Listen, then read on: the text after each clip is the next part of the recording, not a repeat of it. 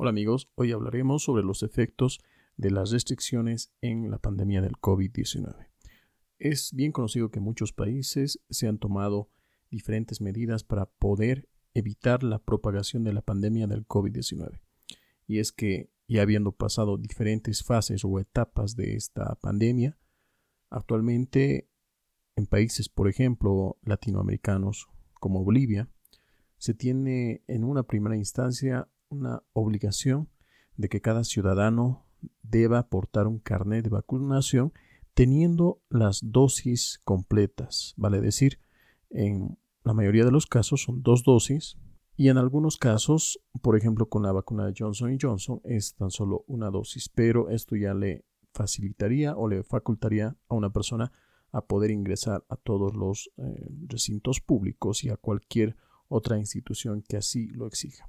En principio esta fue una buena idea, considerando de que se ha demostrado de que este elemento considerado vacuna, si bien cierto no es la cura a la enfermedad, pero facilita la generación de anticuerpos suficientes como para que esta enfermedad tenga un bajo nivel de letalidad. Y es por eso que esta misma determinación ha, sido ampliamente, digámoslo así, discutida por algunos eh, grupos que eh, no consideran de que las vacunas serían la solución y ellos prefieren mantenerse al margen de la vacunación. Todo esto parecería que en realidad eh, fuera muy contradictorio, ya que un alto número de personas que no se han vacunado lastimosamente han perdido la vida, lo cual estadísticamente es demostrable y esto abre la posibilidad a una dicotomía. ¿Será que un Estado puede obligar al ciudadano a vacunarse considerando de que esta vacuna es un experimento científico que si bien cierto pasó varias etapas de aprobación pero no deja de ser un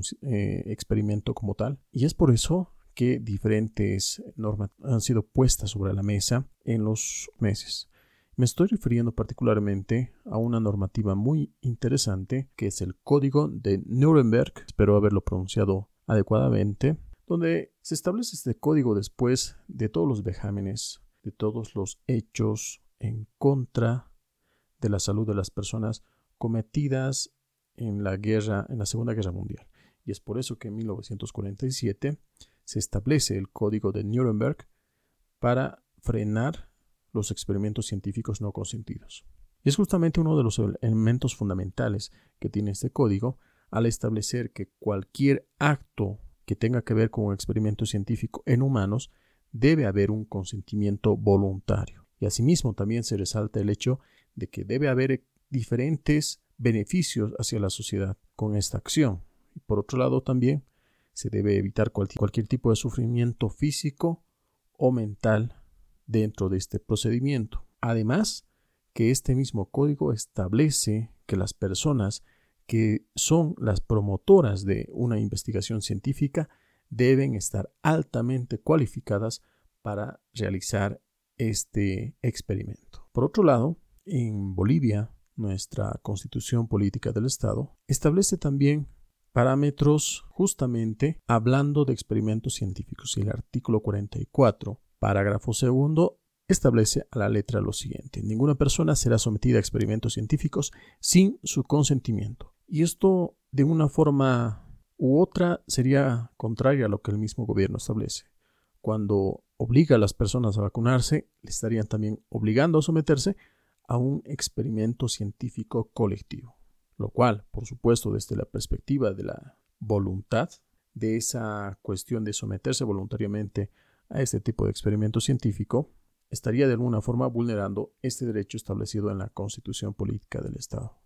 Pero también vamos a ver otra normativa que me parece muy interesante destacar. El artículo 17 del Código de Ética y Deontología Médica establece que, en cuanto al uso adecuado de exámenes y procedimientos médicos, la realización de exámenes, tratamientos o procedimientos deben tener el justificativo científico necesario. ¿Esto qué quiere decir? Es el hecho de que no solamente debe haber consentimiento, sino que también la justificación debe estar avalada por eh, un tema de necesidad. Y por supuesto, también debemos eh, observar que mm, es evidente que existe una necesidad pública a minorar los contagios. Es evidente de que los gobiernos deben adecuarse a las normas del juego para prevenir nuevos contagios y obviamente en consecuencia salvar vidas. Pero es justamente la condición de, libre albedrío de las personas para ciertos procedimientos es lo que impide que se puedan realizar ciertos procedimientos considerados todavía hasta ahora experimentos científicos con relación justamente al tema del COVID-19. Entonces, tenemos dicotomías, tenemos eh, aparentemente algunas contradicciones, incluso legales. Hasta hace poco recién este decreto que obligaba a la aportación del carnet de vacunación se dice que se, se deja en efecto suspensivo pero no se abrogó el decreto, lo cual también es algo muy contradictorio. Pero bueno, estas son las condiciones en las que actualmente se encuentra Bolivia con relación a esta pandemia.